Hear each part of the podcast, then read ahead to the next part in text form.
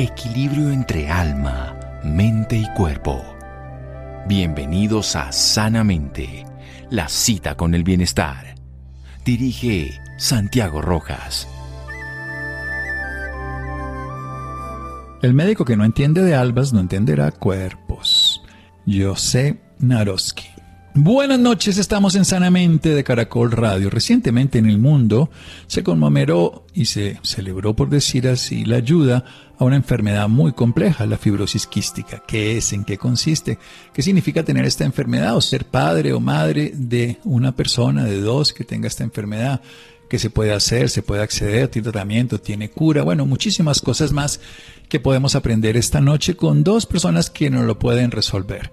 Por un lado está Ángela Pebras, ella es neumóloga pediatra, es médica y además especialista en pediatría y neumología, el área respiratoria, con experticia precisamente en esta enfermedad. Y Claudia Castaño, por otro lado, que es psicóloga, trabaja en Cali y apoya a toda esta este ayuda que se le puede hacer a los pacientes con fibrosis quística y que además, en este caso, pues es madre de unos mellizos de 10 años que tienen la enfermedad, tienen esta condición. Vamos a saludar a Claudia primero. Doctora Claudia, que además como psicóloga también lo entiende. Buenas noches, gracias por acompañarnos. Buenas noches, Santiago. ¿Cómo está? Muy bien, muchas gracias. Y doctora Ángela Pedraza, buenas noches. Buenas noches a todos y gracias por estar acá presentes para hablar de un tema tan importante como la fibrosis quística. Bien, doctora Pedraza, precisamente, ¿en qué consiste esta enfermedad? ¿Qué es la fibrosis quística?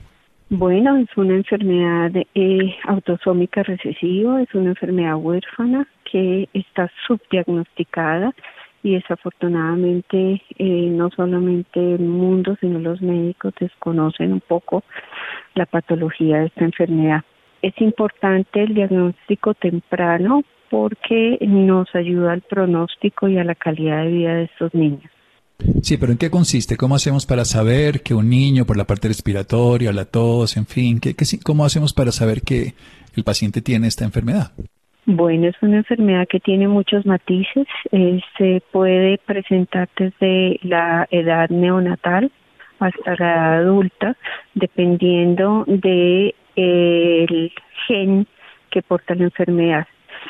En recién nacidos, por ejemplo, presentan hilio meconial, presentan ictericias prolongadas, en niños ya más lactantes presentan neumonías a repetición, enfermedad respiratoria y una cosa importante es la poca ganancia de peso con cuadros de desnutrición crónica, asociado a enfermedad diarreica con una característica y es que tienen un alto contenido de grasa en sus deposiciones pueden tener cuadros respiratorios asociados a los cuadros diarreicos.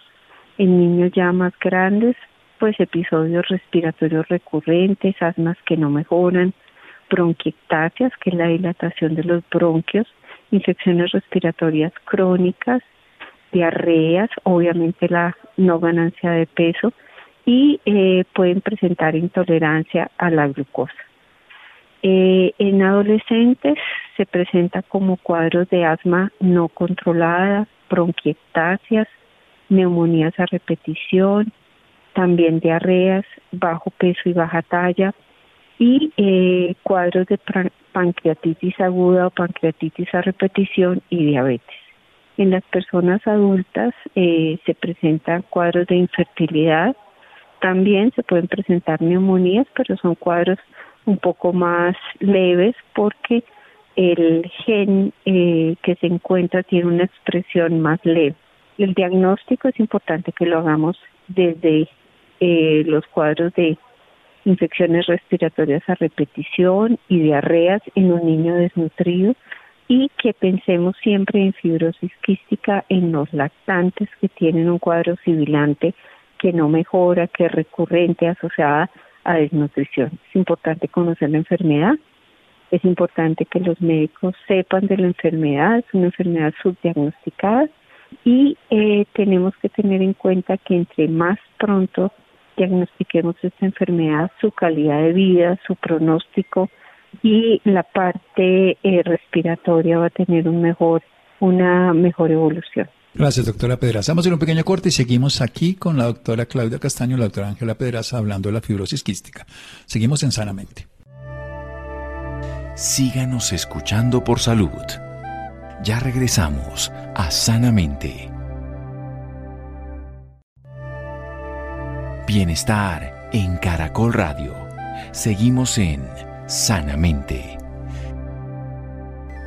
Seguimos en Sanamente de Caracol Radio. Estamos hablando de la fibrosis quística, una enfermedad autosómica recesiva. Está subdiagnosticada, que puede manifestarse de acuerdo de manera diferente, de acuerdo a la expresión del gen en recién nacidos hasta los adultos. En los adultos puede cursar ya con pancreatitis, puede cursar con diabetes, pero puede ser obviamente mucho más grave porque no se ha diagnosticado adecuadamente en los bebés y en los niños, que pueden ser niños que tienen diarreas frecuentes, que tienen sibilancia, les pita el pecho y no respiran bien, hacen cuadros inflamatorios, infecciosos respiratorios y no ganan de peso ni ganan de talla. Eso es clave para tenerlo en cuenta como punto de referencia a través del paso del tiempo también. Pueden incluso estar amarillitos todo el tiempo, que es lo que llamamos los médicos ictericia, por un tiempo. También pueden tener, ya los adultos pueden tener infertilidad, pero a lo largo del tiempo siempre puede haber características de diarrea con mucha grasa, neumonías frecuentes, no ganan peso, no ganan talla, tienen un asma que se vuelve compleja, inveterada, que se sostiene, se mantiene. Lo importante es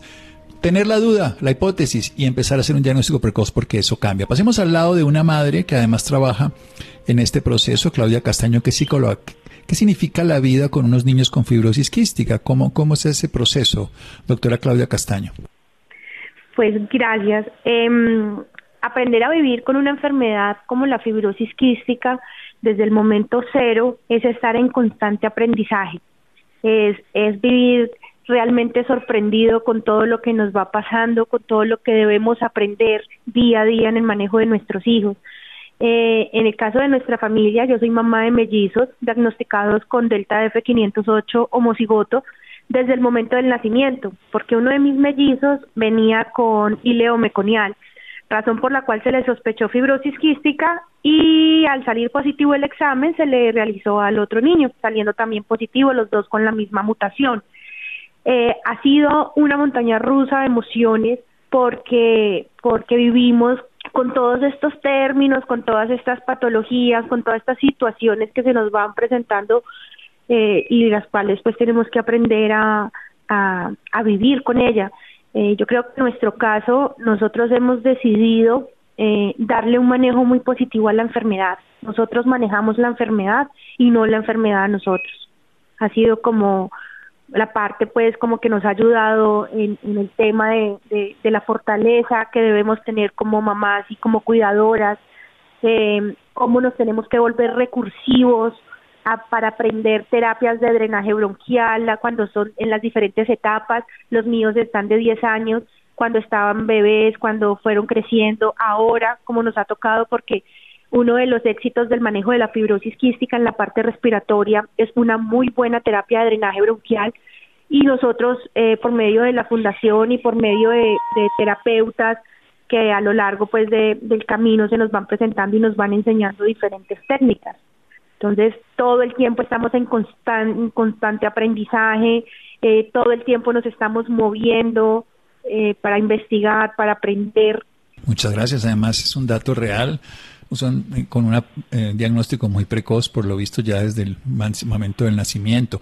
¿Qué es esto del hilio meconial, precisamente para explicárselo a los oyentes, doctora Ángela Pedraza? Básicamente hay una alteración en el transporte de cloro a nivel de las células, de las membranas de las células, y eso hace que se deshidrate la materia fecal y se forman realmente como unas estructuras muy gruesas, muy secas y generan obstrucción intestinal.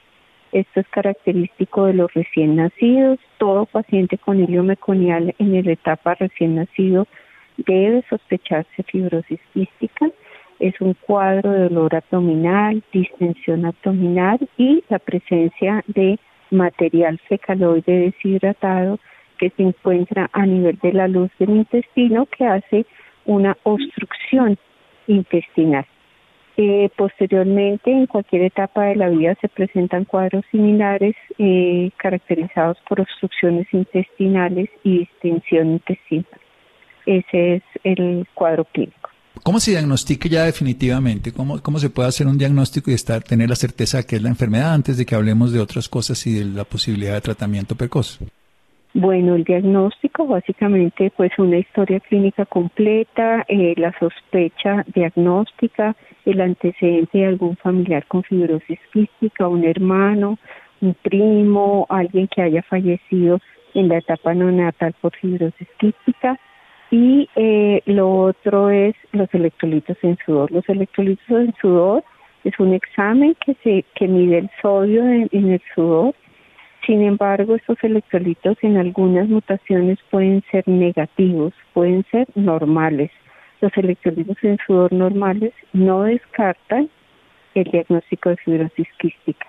Entonces es un conjunto de historia clínica, antecedentes familiares, eh, los electrolitos en sudor, requerimos dos mediciones de electrolitos en sudor y eh, también el estudio genético que debe realizarse en todos los pacientes con sospecha fibrosis quística. Es la secuenciación del gen CFTR. Esta secuenciación eh, es la debemos solicitar en cualquier paciente que tenga sospecha fibrosis quística. Bien, pasemos al otro lado. Doctora Claudia, cuéntenos un poquito de la posibilidad que tienen los pacientes y las familias de acceder a fundaciones. Usted tiene la parte allá del suroccidente de Colombia. ¿En qué consiste? ¿Cómo es ese apoyo? El apoyo que nosotros prestamos como fundación, eh, en el primer caso, eh, yo soy mamá, soy psicóloga, entonces este primer paso de la introducción eh, a la enfermedad es supremamente positivo, porque de todas maneras eh, desde, mi, desde mi experiencia como mamá, les puedo decir que la actitud hace la diferencia en el manejo de la enfermedad. Nosotros decidimos ser eh, muy claros desde que mis hijos eh, empezaron a entender, a, manejar un lenguaje adecuado, un lenguaje asertivo, eh, explicarles claramente a ellos qué es la fibrosis quística, eh, para que empezando desde casa se tenga conocimiento de la enfermedad, del manejo, de los cuidados que hay que tener. Entonces, eh, ese es el primer acercamiento que hacemos nosotros como fundación a los padres. Tenemos un grupo de apoyo eh, que eh, funciona, digamos, en el, en el préstamo y regalamos medicamentos. A veces hay unas mamás que, que se les facilita porque se almacena más, unas EPS se entregan más fácil, más rápido que otras. Entonces, el grupo de apoyo facilita medicamentos, insumos, equipos, ayudas a citas médicas y yo como psicóloga eh, hago apoyo emocional a las mamás y a algunos niños. Antes y durante la pandemia siempre ha sido virtual, nunca hemos tenido contacto pues por la misma condición otros niños no deben estar ni las mamás nos juntamos por el por el riesgo de infecciones cruzadas.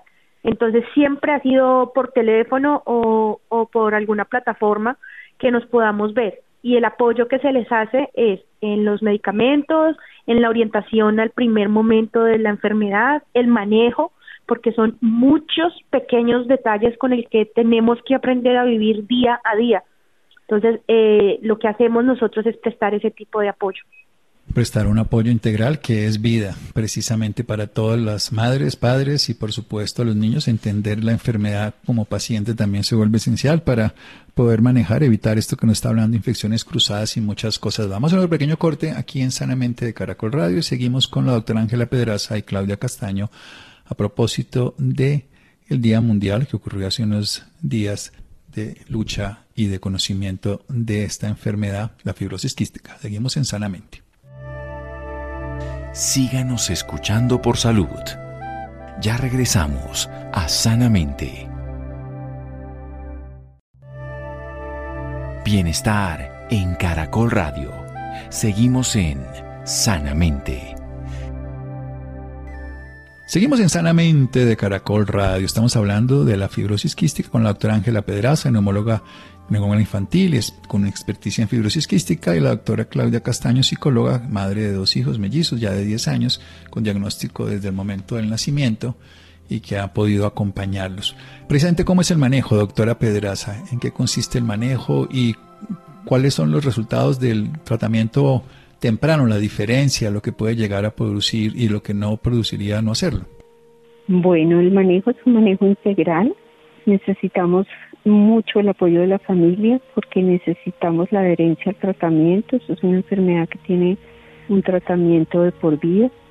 Necesitamos un grupo de especialistas que nos ayuden, un cardiólogo, un neumólogo, eh, la parte de nutrición, la parte de terapia respiratoria, que es supremamente importante, como lo dijo Claudia, eh, la parte de psicología, la parte de cuidado paliativo, la parte de rehabilitación pulmonar, es un manejo integral. Realmente los niños con fibrosis quística requieren manejo respiratorio principalmente, manejando las infecciones respiratorias y previniendo las infecciones respiratorias. Necesitan el manejo gastrointestinal, muchas veces por la insuficiencia pancreática requieren la administración de enzimas pancreáticas y el manejo nutricional, porque es muy importante que ganen peso para que eh, tengan una mejor calidad de vida, tengan menores infecciones. Actualmente se mm, está dando manejo con medicamentos moduladores de la alteración genética y esto ha cambiado notoriamente el estilo y la calidad de vida en las personas que tienen acceso y que tienen indicación de este tipo de moduladores. Excelente. ¿Y cuál, cuál es la evolución en este momento de, todo, de este tipo de proceso en los pacientes a mediano y a largo plazo? La evolución depende mucho de la herencia, depende de la edad del diagnóstico, depende del tratamiento, depende también del tipo de infección que tenga. Si tiene infección por pseudomona, el pronóstico se ve mucho más complicado y la calidad de vida se deteriora principalmente por el compromiso respiratorio y por ello necesitamos un manejo integral, un diagnóstico precoz y que el paciente entienda, como lo decía Claudia, que es un manejo junto con la familia. Es un manejo a largo plazo, pues dependiendo de la herencia, del tipo de alteración genética que tenga el paciente, de la calidad de tratamiento que reciba, pues va a ser su pronóstico y su calidad de vida.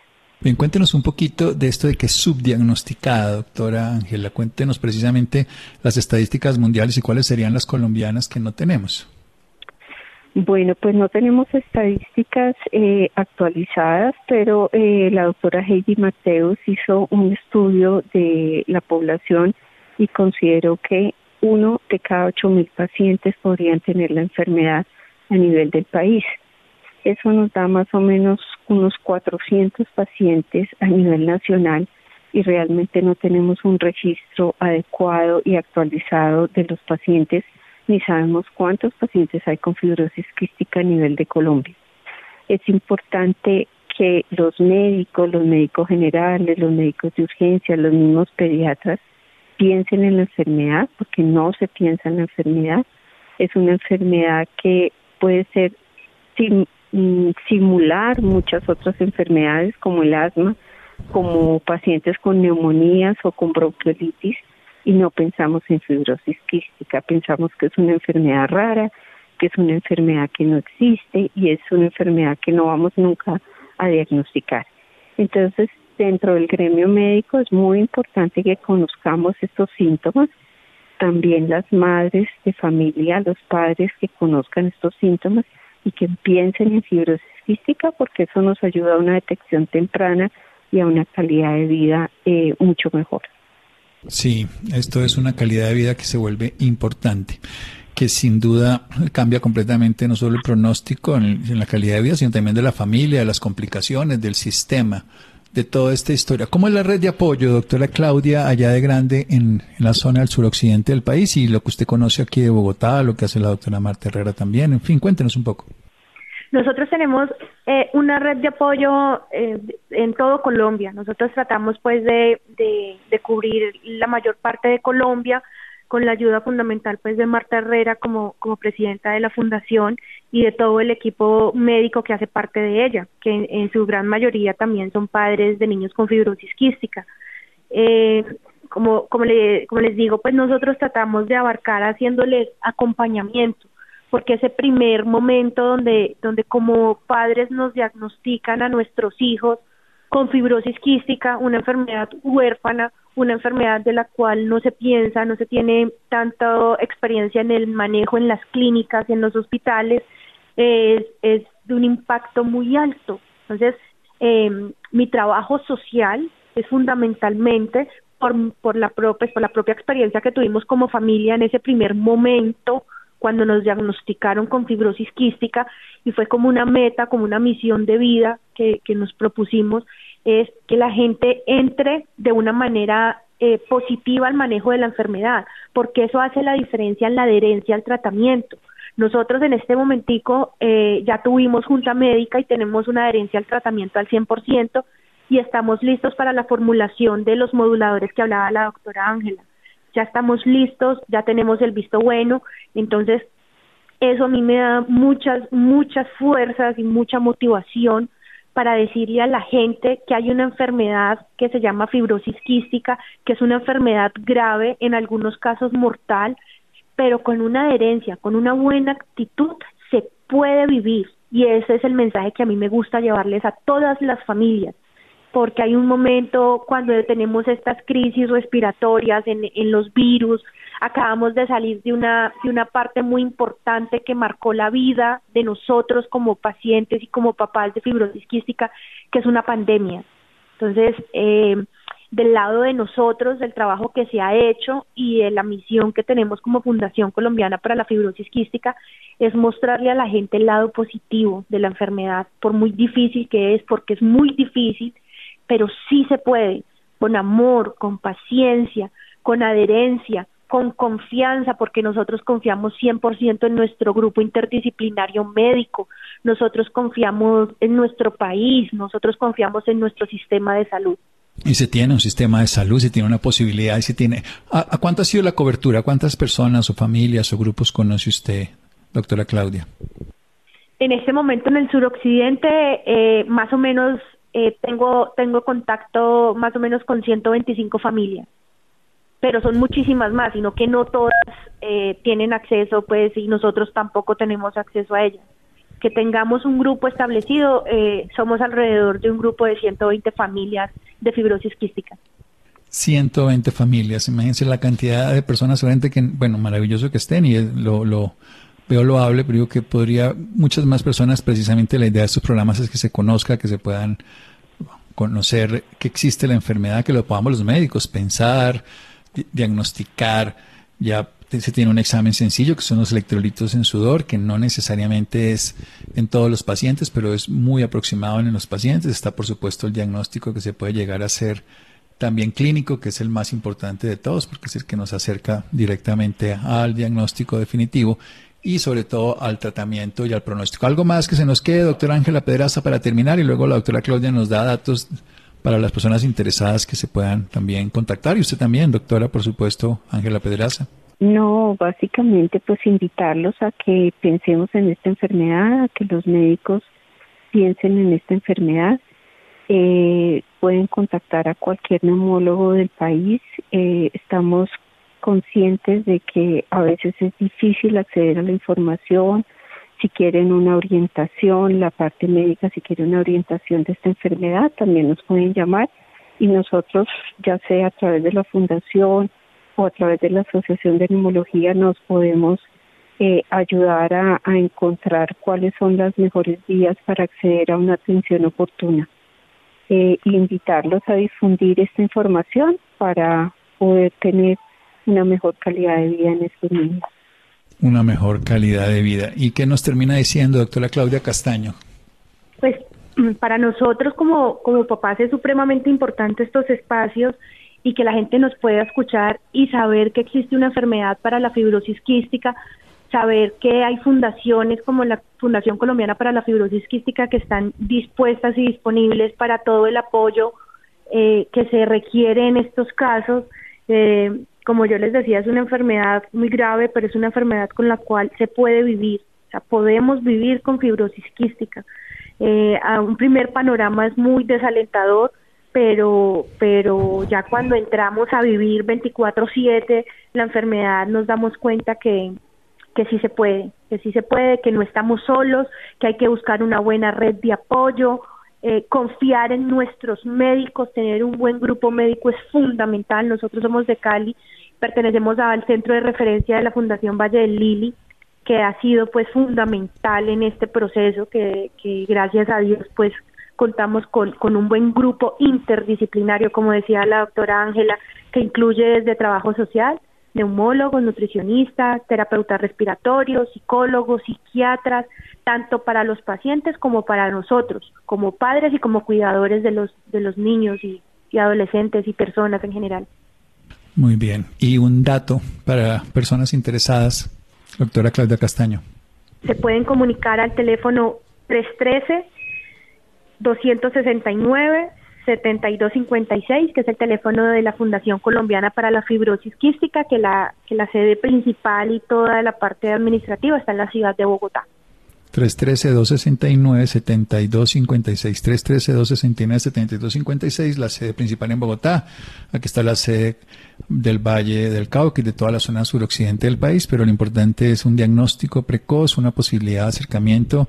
Es una enfermedad grave, compleja, de característica genética, pero se puede vivir con ella y se puede vivir de una manera adecuada si tiene un tratamiento. Muchas gracias, doctora Ángela Pedraza. Con mucho gusto y cualquier cosa estoy a la orden. Muy bien, como nos dice ella como neumóloga y como todas las personas, como los médicos, tenemos que poder diagnosticar y ya es un manejo interdisciplinario con cardiólogo, con neumólogo, nutricionista, en fin, paliativista. Doctora Claudia Castaño, muchísimas gracias y que siga con su labor y que estén bien sus dos chiquitos. Muchísimas gracias a ustedes por este espacio tan importante para mí, para mi comunidad y para todos. Muchísimas gracias. Bueno, recordemos el teléfono 313-269-7256, 313-269-7256. Esta es la Fundación Colombiana para la Fibrosis Quística, aquí sede en Bogotá, pero sirve para todo el país. Sigamos en Sanamente de Caracol Radio. Gracias. Bienestar en Caracol Radio. Seguimos en Sanamente. Bienestar en Caracol Radio. Seguimos en Sanamente. Seguimos en Sanamente de Caracol Radio. Para las personas interesadas en el tema de la fibrosis quística, recordemos un teléfono de la Fundación Colombiana de Fibrosis Quística en la sede en Bogotá, 313-269-7256, 313-269-7256. Fundamental el tema. Vamos a hablar de este tema que sigue siendo muy importante, una de las variedades del dolor de cabeza, la migraña. ¿Es posible prevenirla? ¿Se puede manejar? Isidro, buenas noches. Muy buenas noches, doctor Santiago, y muy buenas noches a todos nuestros oyentes. Como lo decía en la presentación, vamos a hablar de migrañas. Yo sé que muchos de los que sufrimos esta enfermedad ya la conocemos, ya sabemos de alguna forma cómo tratarla, aunque a veces no sepamos de dónde viene, pero es una enfermedad bastante dolorosa quienes hemos vivido con ella y hoy nos los va a explicar un poco mejor cómo tratar esta enfermedad la doctora Paula Cabanzo. Ella es médica, neuróloga, con máster en neuroinmunología y además es miembro de la Asociación Colombiana de Neurología. Doctora Paula, muy buenas noches, gracias por estar con nosotros. Gracias, buenas noches, doctor Santiago Isidro, ¿cómo están? Muy bien, gracias, doctora, por preguntar. Empecemos por hablar de qué es la migraña crónica, cómo podemos Em, de alguna forma darle características a esta enfermedad? Bueno, eh, la migraña es una enfermedad, es lo primero que hay que saber y reconocerla como tal. Eh, es una enfermedad eh, que tiene un trasfondo genético, es decir, que tenemos una predisposición, las personas que sufrimos migraña, para tener estos dolores de cabeza. Y es importante saber que no solamente es el síntoma del dolor de cabeza que usualmente conocemos, severo, incapacitante, eh, como tú bien lo decías, un, un dolor muy fuerte, sino que son síntomas que se engloban incluso días antes y días después y entre los episodios de dolor. La migraña crónica eh, hoy en día eh, pues se ha vuelto una de las enfermedades más frecuentes porque se define como el paciente que tiene más de 15 días de dolor en el mes, es decir, casi que vivir a diario con dolor de cabeza y esto tiene un impacto grandísimo en la calidad de vida de los pacientes, no solamente a nivel eh, personal ni familiar, sino también a nivel laboral. Entonces es importante conocerlo como una enfermedad y que la migraña crónica está aquejando cada día más pacientes y como bien te lo mencionaba, recordar que la frecuencia de estos dolores es tan alta, más de 15 días de dolor al mes, por lo menos en los últimos tres meses, hace que los pacientes se clasifiquen dentro de esta patología crónica. Doctora, ¿pero hay alguna diferencia del dolor de cabeza? Y se lo pregunto porque me imagino que los tratamientos de un dolor de cabeza normal a una migraña deben ser totalmente diferentes, ¿no? Sí, bueno, acá es importante mencionar que eh, ningún dolor de cabeza es normal. Existen más de 300 tipos de dolores de cabeza. Si uno tiene dolor de cabeza, algo tiene. Si bien desconocido, la más frecuente es la migraña, Casi que los estudios describen que un 14% de la población mundial adulta sufre de migraña. O sea, es decir, es una enfermedad también bien importante que, afecta a varias personas. Em, pues la migraña es uno de los dolores de cabeza más frecuentes, pero hay que saberlos diferenciar. Lo más importante es hacer un buen diagnóstico para encaminar adecuadamente el tratamiento. Entonces digamos que aquí sí va un llamado a que si alguna persona tiene dolor de cabeza, no siempre pensar que sea migraña, porque puede ser otro tipo de dolor de cabeza. Y muchas veces pasa que los pacientes migrañosos se acostumbran al dolor y consideran estos dolores como algo normal y realmente no es normal y digamos que estamos en una campaña precisamente en este mes de la migraña de no dar el chance de acostumbrarnos a vivir con dolor sino de explicar, saber y conocer que sí hay oportunidades de tratamiento.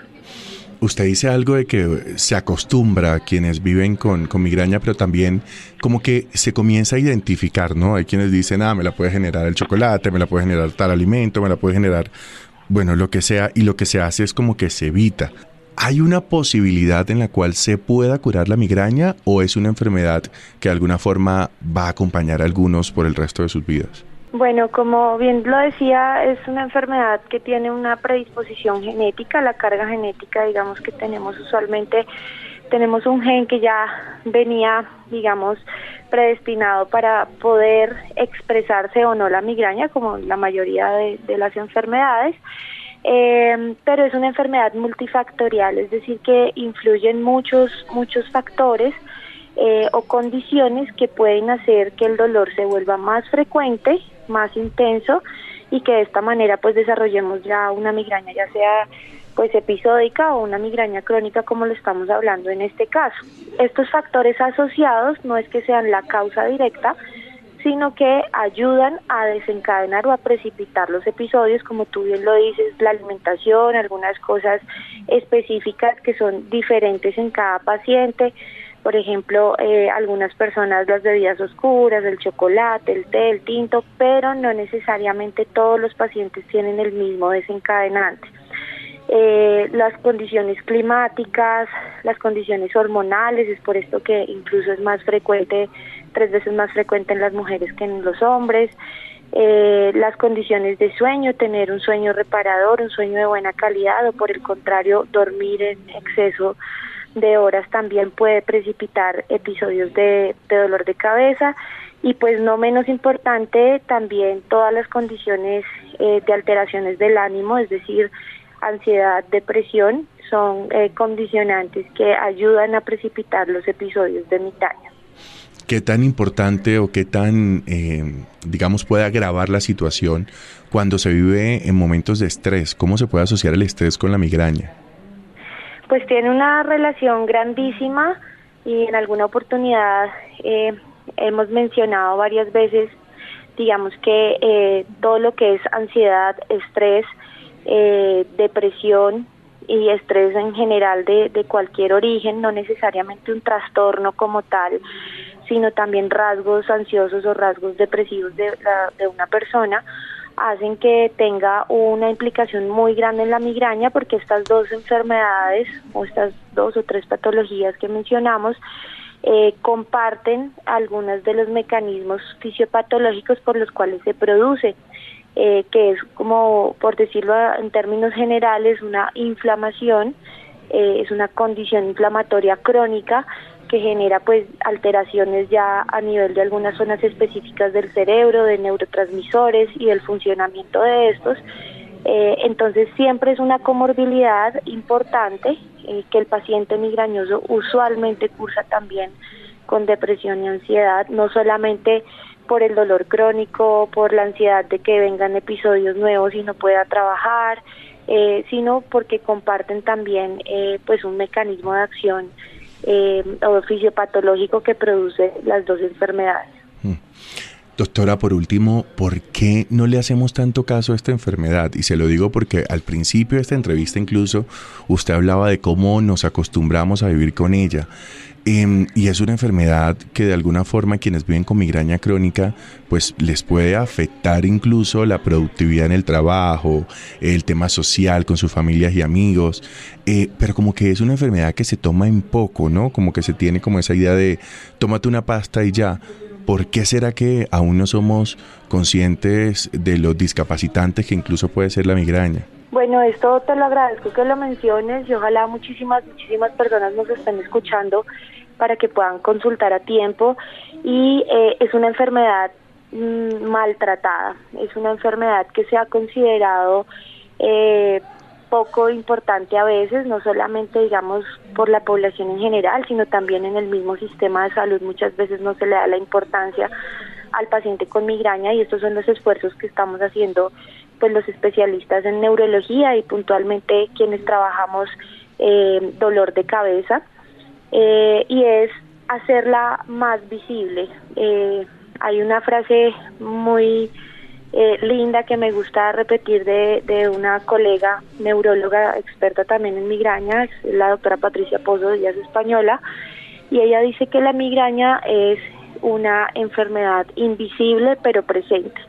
Entonces es invisible porque podemos ver a nuestros pacientes arreglados, eh, maquillados, caminando en tacones, perfectamente yendo a trabajar, pero el dolor es tan severo que es discapacitante, está considerado como la primera causa de discapacidad en el mundo en para adultos jóvenes, es decir, en personas menores de 50 años.